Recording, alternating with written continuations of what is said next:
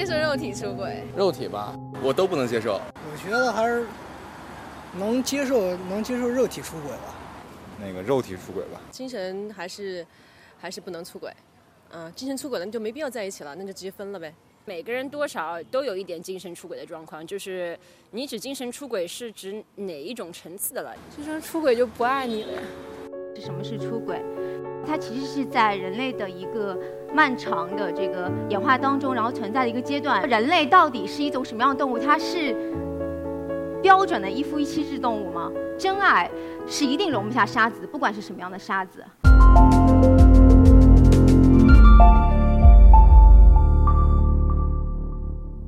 我是一刻讲者小庄，我会给大家来讲讲出轨。当我们谈论一个问题，首先来有一个定义，到底是什么是出轨？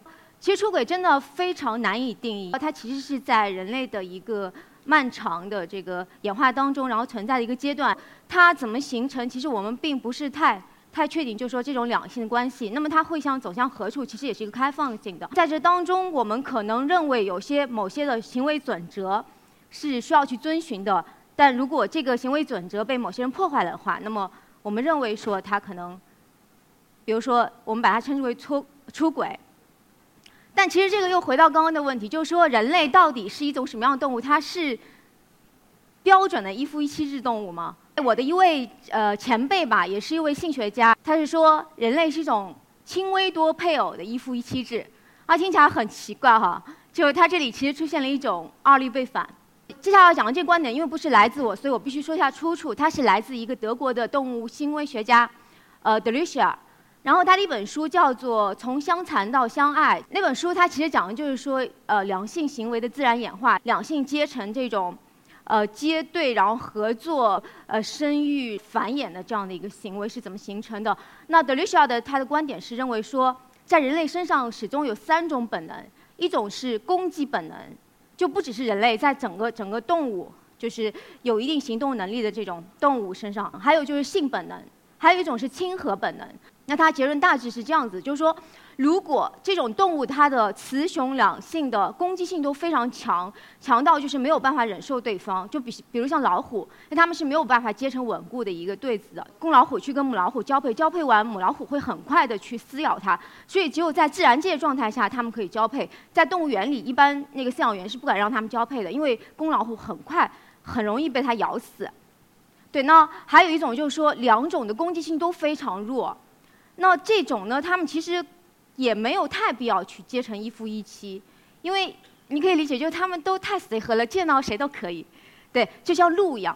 那还有一种就是雄性的那个能量非常大，雄性是一个掌控的，那雌性很弱。就比如我们知道我们的近亲红毛大猩猩，对，它就是这样子，它体格可能雄性可以达到雌性的就是两倍以上，就它把你像热水瓶一样甩来甩去的。还有就是黑猩猩，对，它们也是会形成一个。一个雄性就是对多个雌性的这种一夫多妻，那跟一夫多妻相对的，其实还有一妻多夫。大家一点不要奇怪，其实，呃，像呃蜂类啊、蚂蚁，甚至有些北美的鸟类，还有一些野生的这个犬类，它们会形成一个这样子的关系，因为它们的呃首领是一个就是雌性的，而且它的那个能力非常强大。那人类是很特殊的，人类是一种。双方都有一定的攻击性，但是又不是太强，就是我是很难一口把我的男朋友咬死的，所以就是我们在一起可能会打一打，但打不死对方，但是又需要对方，所以我们就形成这样一种一夫一妻的一对一的关系。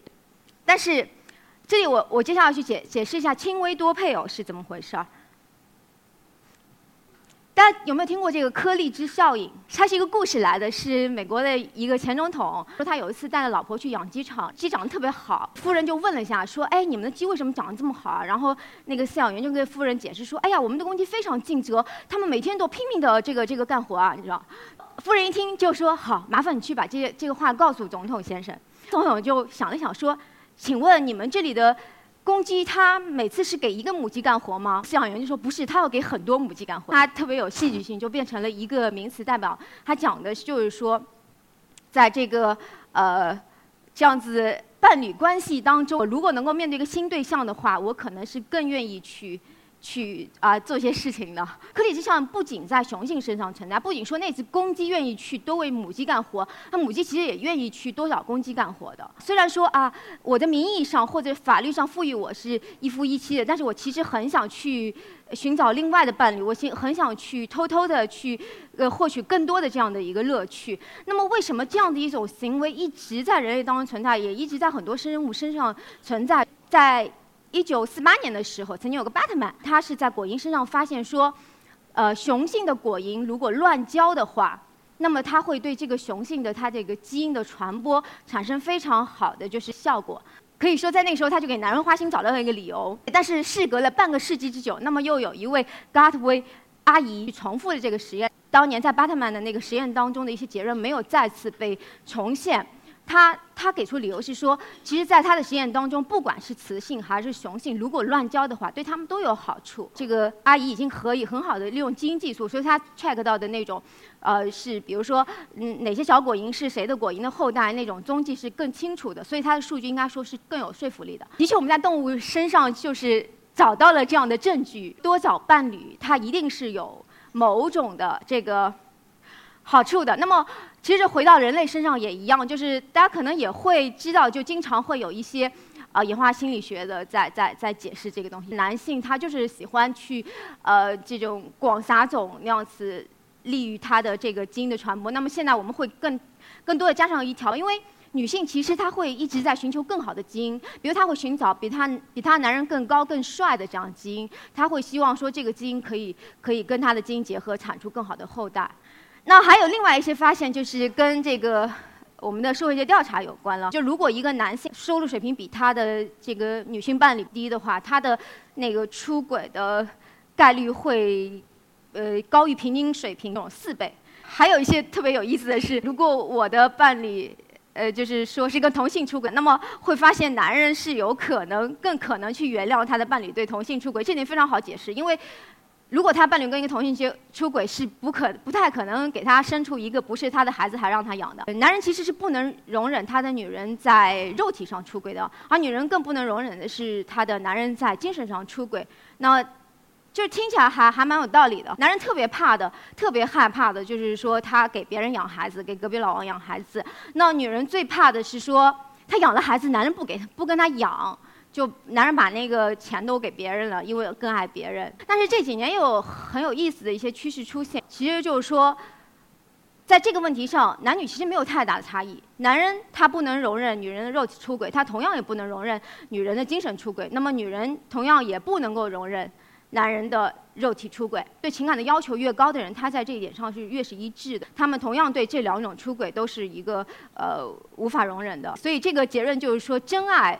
是一定容不下沙子，不管是什么样的沙子。来自康奈尔大学的一项调查，大概它的时间跨度是从零二年到零七年的，这个叫做莫奇的女教授她做的，她是在比较年轻的人群当中做出的，大概是十八到二十八岁的调查。这个人群当中的人年均出轨率，呃，女性是百分之一点四，男性是百分之三点八，就非常低。来自芝加哥大学的这个这个老师的。这个 Smith 调查就更持续的久，从一九八八年就一直在每年分发这个这个问卷。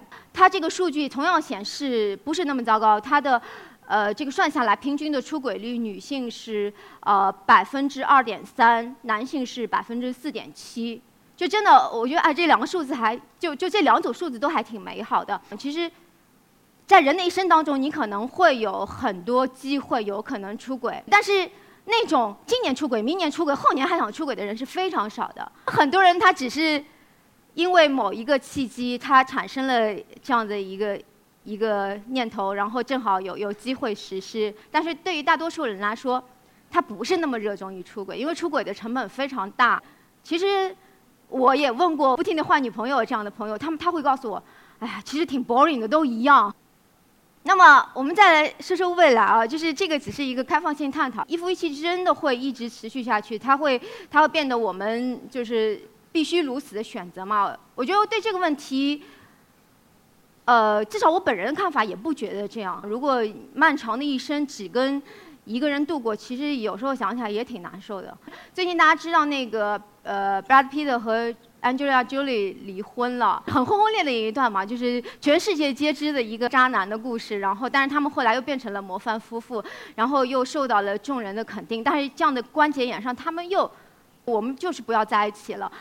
那有人会很惋惜，但是对这样的一个事情，我觉得还是挺好的。我觉得至少他们活得非常坦然，他不会去考虑说。